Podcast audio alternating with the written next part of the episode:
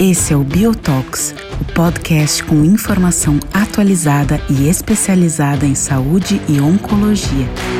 Esse episódio tem apoio Zodiac. Olá a todos, uh, bem-vindo a esse Biotox especial, essa série de Biotox especial de final de ano, onde a gente vai discutir e apresentar uh, os melhores artigos das subespecialidades mais importantes na oncologia publicados em 2021. E hoje a gente vai discutir uh, os artigos apresentados em oncologia torácica, e para isso eu tenho meu grande amigo Igor Morbeck, de Brasília, do, do Hospital Sírio-Libanês, e também aqui do time da Bio, para discutir uh, os artigos de tórax. Tudo bem, Igor? Olá, Adriano. Obrigado pelo convite. Vai ser uma honra. E, e um certo desafio, né? Porque câncer de pulmão, a cada ano tem tido cada vez mais estudos relevantes. Esse ano não foi diferente. Foi difícil para nós é, pegarmos esses quatro estudos principais aí de 2021, né? Exatamente. E, e a gente acabou selecionando, né, Igor, uh, um estudo de doença localizada, ou seja, de doença adjuvante, que vai ser uh, o Empower 010. A gente selecionou é, dois artigos de novas drogas que devem aparecer no, no, no cenário de terapia-alvo, uma droga para as mutações de HER2 e uma droga para a mutação de Carras, uh, um estudo da, da, mutação de Carras, uh, e a gente não quis deixar de, de, fora, eu achei interessante colocar um estudo que mudou a prática no tratamento de mesotelioma com uh, imunoterapia. Todos esses estudos estão publicados já em revistas, né? Dois do New England, dois do Lancet, então, acho que vai ser bastante proveitoso fazer essa revisão uh, desses quatro estudos. Igor, você quer começar discutindo, então, uh, o Empower, que é o estudo do atezolizumab uh, adjuvante em câncer de pulmão? sim, com certeza, Adriano. Então, vamos lá. O Empower 010 é um estudo que já vinha sendo apresentado nos grandes congressos em 2021 e foi recentemente publicado, agora em outubro desse ano, na Lancet. Né? Então, o Empower foi um estudo randomizado, multicêntrico, de fase 3, que alocou pacientes com câncer de pulmão ressecado, todos eles estágio clínico 1B, principalmente com tumores acima de 4 centímetros, e até 3A, né, segundo a JCC, sétima edição. Bom, esses pacientes, então, após quimioterapia adjuvante, baseada em platina, que é o tratamento padrão para esse cenário de pacientes ressecados, eles foram, então, randomizados para receber o atezolizumab adjuvante. A dose preconizada para esse estudo foi de 1.200 miligramas a cada 21 dias, por um período de um ano ou 16 ciclos, né? E isso foi comparado, então, ao melhor cuidado de suporte. Bom, uh, um ponto importante foi o objetivo primário desse estudo, que foi avaliar a sobrevida livre de doença, né? E para isso, então, eles utilizaram uma um método estatístico do tipo hierárquico, né, onde inicialmente os pacientes foram avaliados dos grupos de estadio clínico 2 a 3A, todos eles com expressão de PDL1 acima de 1%, né? Uh, e depois os pacientes, hierarquicamente, eles foram testados para outros, outros subgrupos, né? Então, principalmente aquela população maior do estágio clínico 1B a 3A. Uh, ah, e análises de subgrupos também foram feitas, e eu vou comentar isso mais ao final. Bom, indo direto aos resultados, Adriano, é, esses pacientes, então, eles foram alocados num período de três anos, que foi de 2015 a 2018, um total de 1.280 pacientes que foram incluídos nesse estudo, um estudo bastante robusto né, para essa população de pacientes, e os pacientes foram seguidos por um período médio de 32 meses. Bom, e o que esse estudo mostra é um benefício né, para esse subgrupo específico de pacientes com estágio clínico 2 a 3A, especificamente falando, em termos de sobrevida livre de progressão, ou, seja, sobrevida livre de doença, para aqueles pacientes que expressam PDL1 acima de 1%. Para essa população de pacientes, o hazard ratio foi de 0,66, reduzindo, então, o risco né, de progressão da doença, de recidiva da doença, na ordem de 34%. Né? Uh, para aquela população de pacientes, todos os pacientes, esse subgrupo foi, foi também avaliado, né, para a população geral de 1 a 3A, Uh, e o benefício foi um pouco menor, foi de 0,81, mas ainda assim estatisticamente significativo. Então, o, o, objetivo primário desse estudo, em Power 010, foi alcançado em termos de sobrevida livre de progressão, Uh, e um ponto importante é que sempre há uma discussão se esse é o melhor endpoint para ser avaliado para a população de pacientes na doença ressecada. Né? A gente já tem uma discussão já bastante acalorada em relação ao estudo da Daura, se, se não deveríamos avaliar também sobrevida global. É claro que nós estamos ainda num tempo de segmento relativamente curto para essa análise, né? mas mesmo assim, o FDA recentemente aprovou o atezolizumab adjuvante para essa população de pacientes. Essa aprovação tem pouco mais de um mês e a aprovação, é importante falar, Adriano, ela foi para tumores do tipo estágio clínico 2 a 3A e que tem uma expressão de PDL1 acima de 1%, baseado na, no anticorpo da Ventana, né, que foi então também aprovado na sequência como um companion diagnóstico aí para essa população de pacientes. Né? Então, uh, o FDA recentemente aprovou, e as doses recomendadas, isso também acho que é um dado prático importante, porque o atezolizumab tem três indicações de dose. O paciente pode usar 840 miligramas a cada duas semanas, 1.200 miligramas a cada três semanas, ou mesmo 1.680 miligramas a cada quatro semanas. Né? Então, esse é o período de um ano. Aí fica a pergunta principal, Adriano, é se nós já estamos prontos para utilizar e para discutir com os pacientes, né, no nosso dia a dia, a tesolizumab adjuvante. Qual que é a sua impressão em relação a isso, Adriano? O FDA tem é, aprovado o desenho desses estudos. Então, esses estudos já vêm com a chancela de endpoint ah, para futura aprovação da medicação, o que eu acho que é positivo, né, ter essa discussão em adiantado com, com, com as agências. Ah, mas eu ainda tenho um, um, certo, um certo, uma certa desconfiança em relação a usar esses endpoints ah, mais precoces ah, como definidor de aprovação, principalmente num país como o Brasil, que é um país que obviamente tem suas limitações econômicas no sistema de saúde, né? Ah, eu sinceramente gostaria de ver uh, uh, os desfechos mais duros, né, como, como sobrevida global, para começar a prescrever. Você citou uh, as discussões do Adaura, mas até fugindo um pouco de tórax, a gente tem as mesmas discussões em relação a, a nivolumab em urotelial, essa semana foi aprovado o pembrolizumab eh, em rim, então todos com desfechos de sobrevida livre de progressão e, e não como sobrevida global. A gente aqui discute sempre isso, né, que a gente exige ou a gente precisa de um endpoint é, é, é, mais definitivo de sobrevida global, mas quando acaba no dia a dia, a gente acaba sempre olhando no paciente acaba sempre prescrevendo, a, a, até por causa que tem um benefício da sobrevida livre de progressão. Então, eu acho que acaba ficando um pouco para as agências, para a gente daí conseguir definir o que, que a gente vai fazer no futuro e até lá, provavelmente algumas atualizações dos estudos vão sair. Né? Exatamente. É, eu acho que a gente tem que ter um racional muito grande e discutir com todos os pacientes os riscos os benefícios e falar, obviamente, dessa toxicidade financeira inerente a tudo isso. Bom, Adriano, vamos seguir então para o outro paper. Uh, esse é um paper bastante interessante de uma nova, nova droga, de uma nova abordagem em câncer de pulmão, que, embora rara, a gente está vendo que há um benefício robusto em termos de resposta clínica, que é o trastuzumab deruxtecan. Você quer falar um pouco desse estudo publicado na New England? Exatamente, Igor. Então, um, esse é um estudo publicado no New England é, em setembro agora, então é um estudo bem recente, uh, que tem como autor principal o Bob Lee, é, como investigador principal do Destiny Lung 01, né? Então, o, o, o Deruxtecan, o trastuzumab deruxtecan é, é, foi aprovado no Brasil, ainda não está disponível com indicação ah, de câncer de mama, e a gente tem visto ah, que essa droga vem mudando um pouco o tratamento ah, ah alvo de HER2, não só em câncer de mama, mas em outros tumores. E, e talvez tenha sido a primeira droga a mostrar ah, ah, alguma eficácia em câncer de pulmão.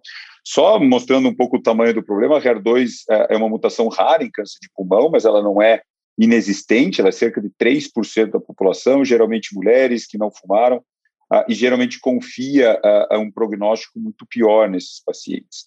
Uh, historicamente, o trastuzumab sozinho, TKIs como, como a posiotinib e outros não foram muito felizes em termos de eficácia no tratamento, até o, o TDM1 ah, tem alguns estudos, mas nunca consolidou a sua posição. Ah, e o trastuzumab deruxtecan, né, para quem, para os ouvintes que ainda não estão acostumados, ah, é um bioconjugado, né, então que usa o trastuzumab como ah, ah, é um anticorpo monoclonal que está ligado, então, é, com ah, uma, um inibidor de topoisomerase 2, ou seja, uma quimioterapia com uma ponte, e, e a gente chama que é muito importante é, é a gente ter essa correlação, essa relação de droga-anticorpo, ela é 8 para 1, ou seja, ela é uma droga, ela é uma quimioterapia bastante potente, bastante seletiva, capaz de matar não só a célula que está ligada, mas células vizinhas, né? Ah, e estudos preliminares em muito poucos pacientes lá naquele basket trial teve uma taxa de resposta aí acima dos 70%, claro que só em 11 pacientes, e isso desencadeou então esse estudo Destiny Lung, que é um estudo ah, de fase 2, ah, é, open label, ah, que tinha duas coortes que usou a, a, a, o, o trastuzumab deruxtecan numa dose de 6,4 miligramas por quilo a cada três semanas até a progressão. O endpoint primário desse estudo, por ser um fase 2, foi taxa de resposta,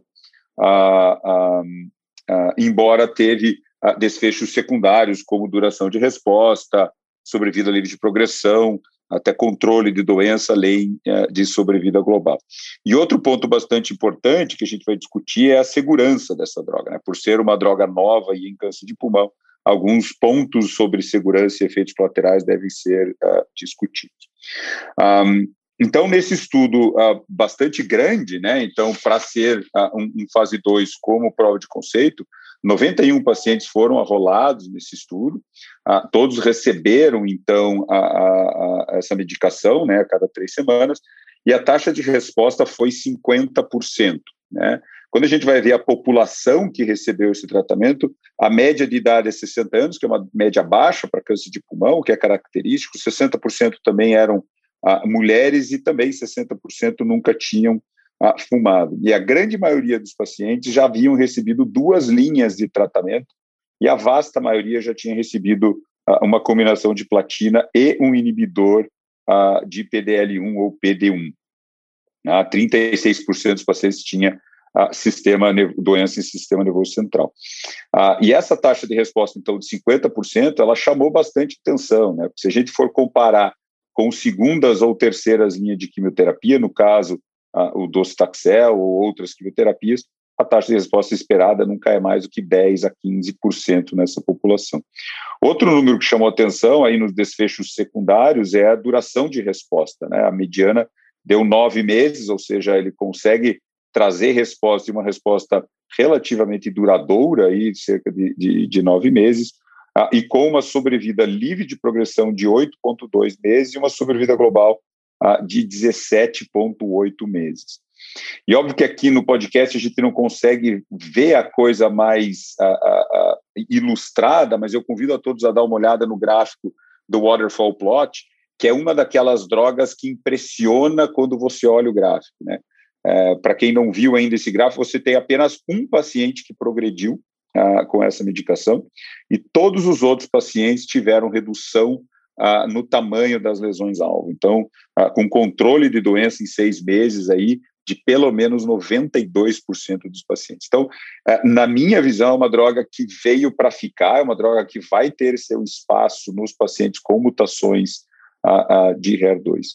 Outro ponto interessante, até que eles, que eles levantaram e ilustram, ilustram bastante na publicação, são os outros biomarcadores. Né? Então, as respostas não correlacionam nem com a amplificação de HER2 ah, e nem com a expressão imunistoquímica. Então, a gente está acostumado de HER2 em mama, em gástrico, de ter aquela expressão zero, uma, duas, três cruzes, ah, e a gente não tem essa correlação, o que a gente precisa realmente é a mutação, né? A maioria das mutações era mutação no exon 20, ah, ah, e, e é independente do tipo de mutação também, a gente acaba vendo, vendo resposta. Então, é só a presença da resposta ah, que, que demonstra, demonstra eficácia.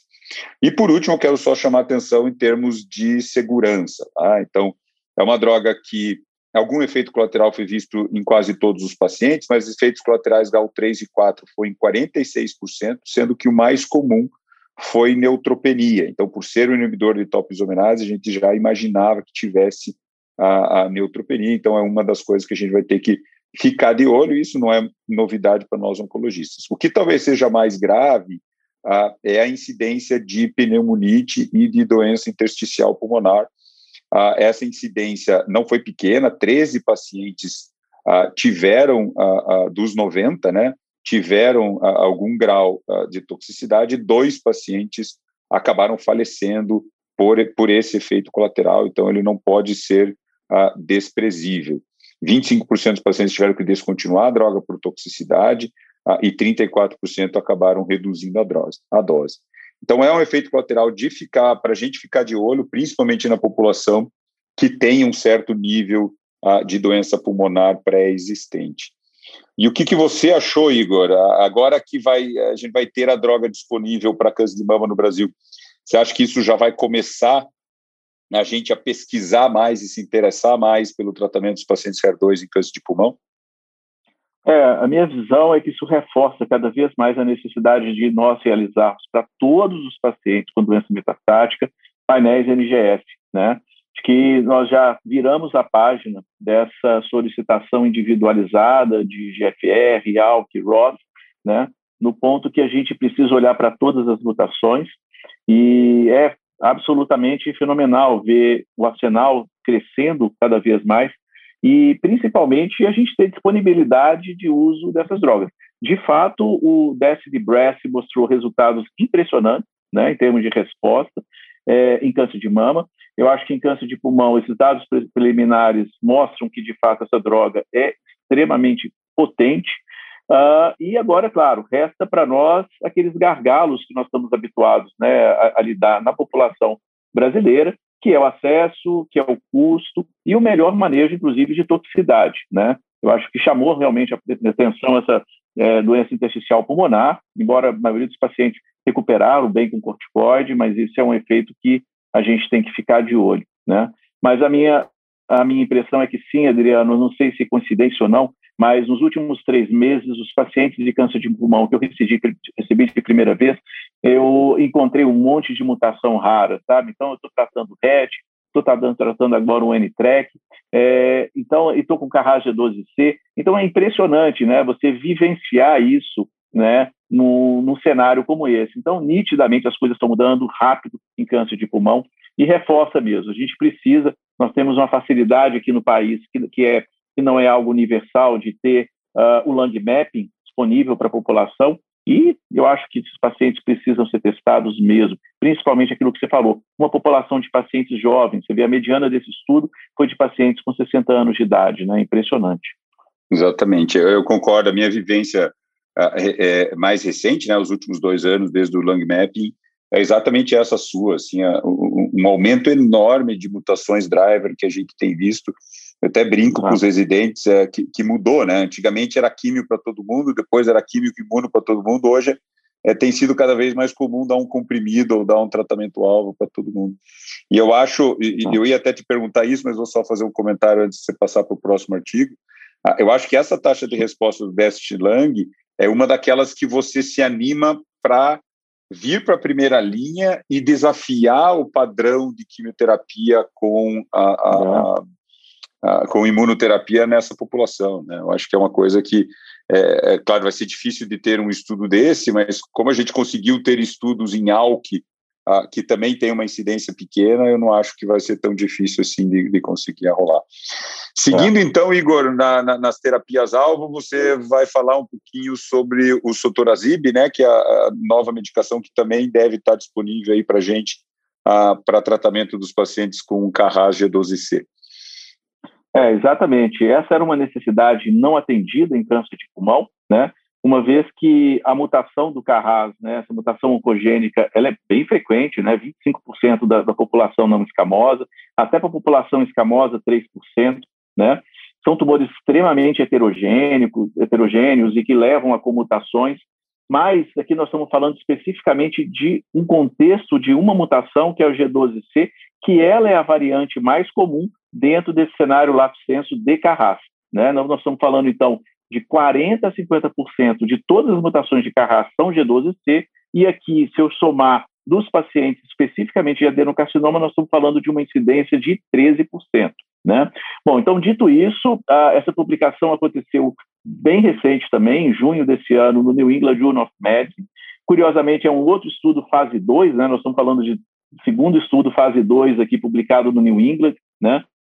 É, e que mostra exatamente a eficácia, né, baseada da, do sotorazib nessa população de pacientes. Previamente, isso já vinha sendo estudado num estudo fase 1, que já tinha mostrado ah, uma resposta promissora e equivaliou também à toxicidade, né, e baseado nesse estudo fase 1, foi definida a dose de 960 miligramas diariamente para os pacientes com que albergam essa mutação G12C, né? É, então, o objetivo primário do estudo foi avaliar a resposta, né? Essa resposta ela foi uh, avaliada por um comitê absolutamente independente e outros ob objetivos secundários também foram avaliados, como a duração da resposta, a taxa de controle da doença, sobrevida livre de progressão, sobrevida global e também segurança, tá?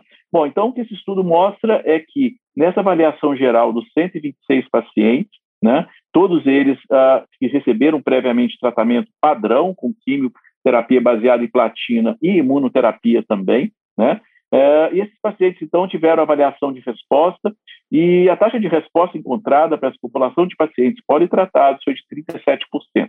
Uma excelente taxa de resposta, mais uma vez, para essa população de pacientes que a gente sabe que tem um prognóstico muito ruim né? inclusive com uma ausência de resposta favorável com a imunoterapia, em virtude de comutações que eu vou comentar adiante. Né? O outro dado que eu acho que é relevante foi a duração mediana da resposta, foi de 11 meses, é superior, muitas vezes, à média que a gente vê de 6 a 7 meses de duração mediana. Eu acho que isso é um ponto também relevante. A taxa de controle de doença, ou seja, todos aqueles pacientes que mantiveram doença estável, foi elevada em torno de 80%, e a sobrevida livre de progressão foi de 6,8 meses. Então, a mediana de sobrevida global de 12,5 meses, e baseado nesses dados, então, o sotorazib vem sendo aprovado por várias agências reguladoras ao longo do, do, do planeta. Né? Em termos de efeitos colaterais, essa também não é uma droga totalmente isenta de toxicidade, mas a segurança ela pode ser bem avaliada. Uh, em termos de efeitos colaterais, então, principalmente do tipo grau 3, eles ocorreram em aproximadamente 20% dos pacientes. Né? 70% deles experimentaram algum tipo de efeito colateral, principalmente grau 1 e grau 2, e os efeitos colaterais foram bastante variados, mas muito relacionados a um TKI, né? Então isso não é nenhuma novidade. O ponto importante que eu acho que é relevante para nós, que é dentro desse contexto de painel NGS, é olhar para eventuais comutações, que é uma característica do Carras o que geralmente não acontece com outras mutações drive. Né? Então, eu estou falando aqui de três cenários, STK11, KEEP1 ou mesmo o, o TP53. É, esse, essa tríade de comutações, ela confere uma resistência à imunoterapia, é preciso atentar para isso num cenário até de primeira linha, né, saber que o paciente não vai se beneficiar tanto da imunoterapia, e para essa análise aqui do estudo Code Break 100, uh, aparentemente não há uma, uma pior resposta, uma resistência para aqueles pacientes que são G12C e que expressam essas comutações. Então, é algo para ser explorado, talvez em cortes maiores de pacientes, mas uh, esse é um dado relevante.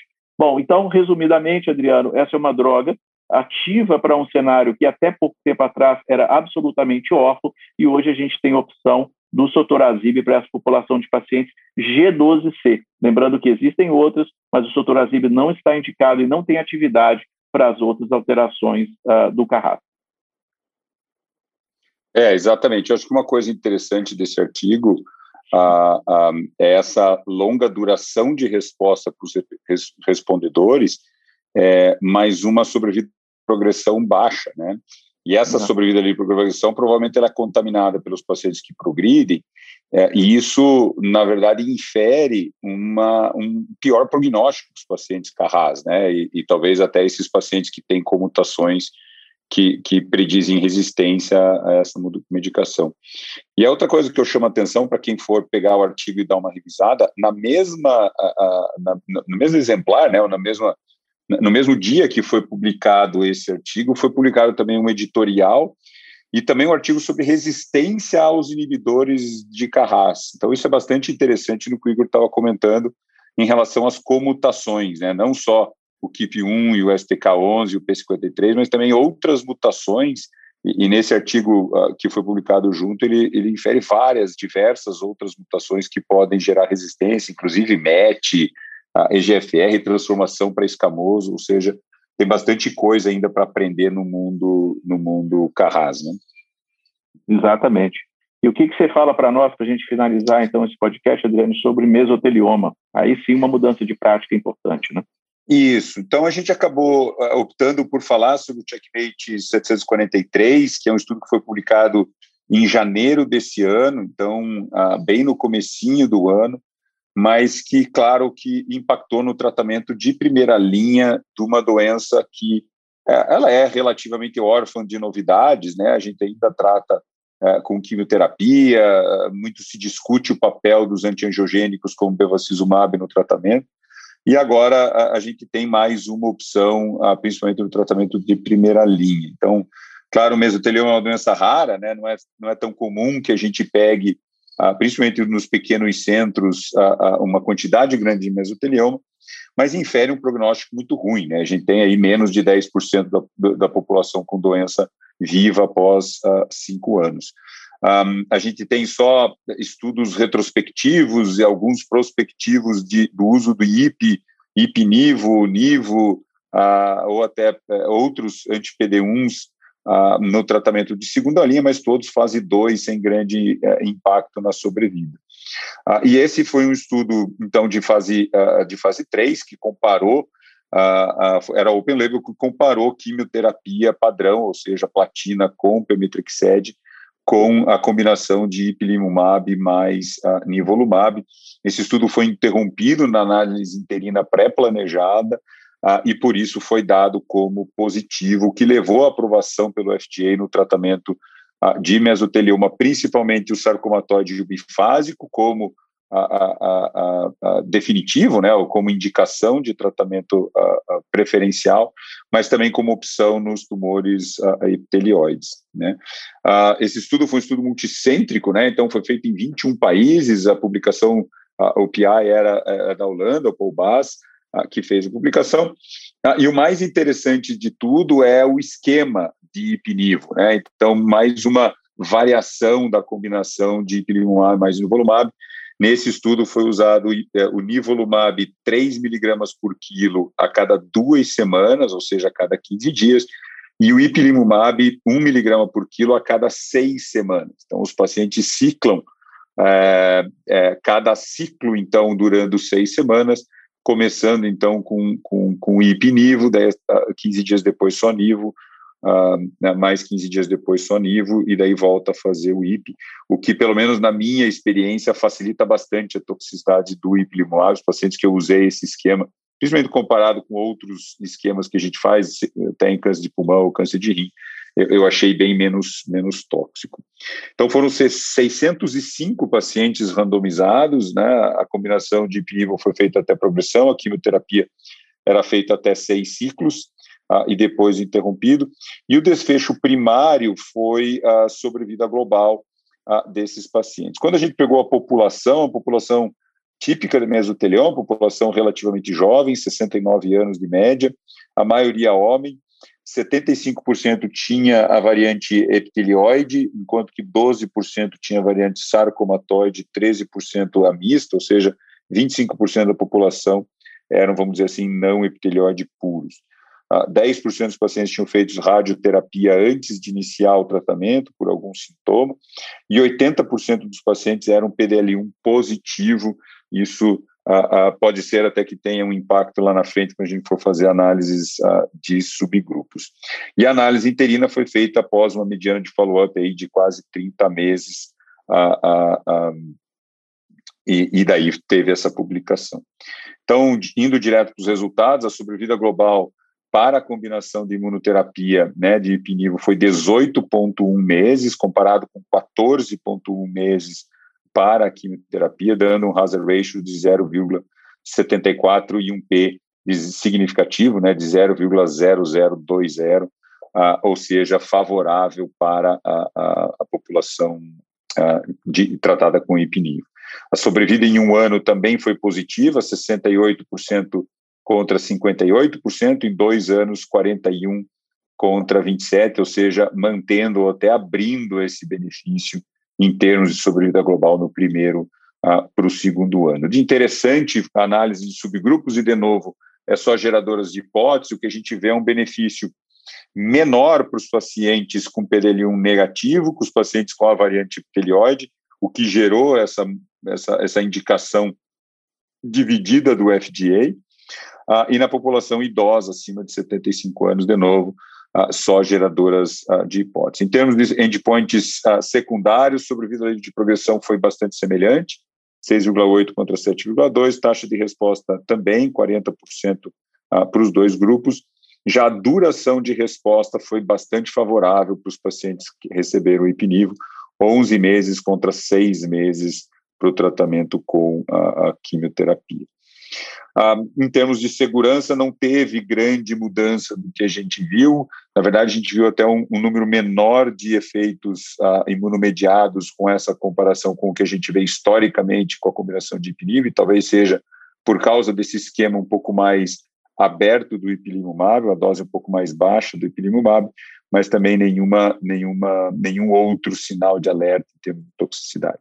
Então, na minha opinião, Igor, e só para finalizar, eu queria ver a tua opinião, acho que isso mudou sim o tratamento, os pacientes que eu tenho visto, ah, eu tenho recomendado essa, essa, essa, essa combinação, ah, até para os pacientes epitelioides eu tenho recomendado, até porque dificilmente a gente consegue fazer imunoterapia numa segunda linha, acaba sendo um pouco mais difícil, então, pelo menos na minha ordem, eu tenho feito ipinivo e sequenciado para quimioterapia na progressão. Eu não sei o que, que você tem feito já na tua, na tua, na tua prática. É, eu super concordo. Eu acho que assim, é um estudo fase 3, importante, com ganho de sobrevida global. Quer dizer, ele tem todas as prerrogativas, né? além da, da situação atrativa de ser um estudo baseado em imunoterapia puramente e você não precisar de usar quimioterapia inicial. Acho que são vários pontos realmente que favorecem. Né? É, Adriano, uma pergunta para você. Esse é um estudo especificamente para mesotelioma pleural, né? Você acha que esses dados eles são dados e podem ser aplicados para outros tipos de mesotelioma, por exemplo, é, é, do peritônio? Ah, é difícil fazer essa inferência, mas a gente fazia com quimioterapia, né? Então, é, ah, eu tive pacientes com mesotelioma ah, abdominal, né, peritoneal, uhum. é, que obviamente eu fiz a combinação de platina com pemetrexed, com Exato. a bevacizumab, e, e, eles responderam. Uhum. Então, eu acho que essa Exato. inferência, ela, ela é sim válida. Agora, claro que o estudo é feito para pleural e a aprovação é Exato, é para pleural, é então talvez a gente tenha é. essa dificuldade de aprovação. Mas, mas eu, eu, eu não teria grande problema, não. Exato. Essa pergunta surgiu recentemente num tumor bode aqui, num caso que um colega trouxe de mesotelioma é, de peritônio, e realmente essa foi a pergunta para nós, e foi a resposta exatamente essa. Se houver um, um acesso, uma, uma, certa facilidade de obtenção desse esquema, o difícil é a aprovação. Eu acho que é algo que a gente possa tentar adaptar mesmo na ausência de dado nesse momento. Mas esse é um dos grandes estudos do ano, sem dúvida nenhuma, que muda certamente a nossa prática. Adriano, acho que foi excelente, nós conseguimos aí num período de tempo relativamente curto, passar por quatro grandes estudos de alta relevância clínica em câncer de pulmão, né? E esperamos que agora em 2022 a gente tenha aí outros estudos também que vão se somar a todo esse arsenal que beneficia largamente os pacientes com essa patologia, né? Exatamente, Igor. Muitíssimo obrigado pela tua participação. Uh, a gente espera que 2022 tenha estudos até mais relevantes em, na, na, oncologia torácica, não só para adenocarcinoma e para não pequenas células, mas a gente quer, ou pelo menos eu quero muito discutir é, pequenas células, quero muito discutir as neoplasias tímicas, que são tumores Exato. que ainda precisam de melhora, né? Até os tumores escamosos ainda precisa dessa alavancada que os adenocarcinomas conseguiram. Então, eu acredito que aí no futuro a gente vai conseguir discutir também as outras neoplasias. Obrigado, pessoal. É ah, foi um prazer ter com vocês. Fiquem atentos aos outros uh, podcasts ou Biotalks uh, especiais de final de ano, onde a gente vai de novo revisar. E um obrigado especial para a Zodíaca, que está apoiando essa iniciativa nossa de final de ano. Um grande abraço e até a próxima. Obrigado, Adriano. Um grande abraço.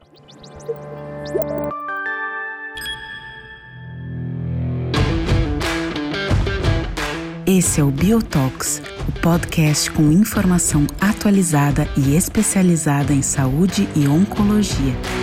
Esse episódio tem apoio Zodiac.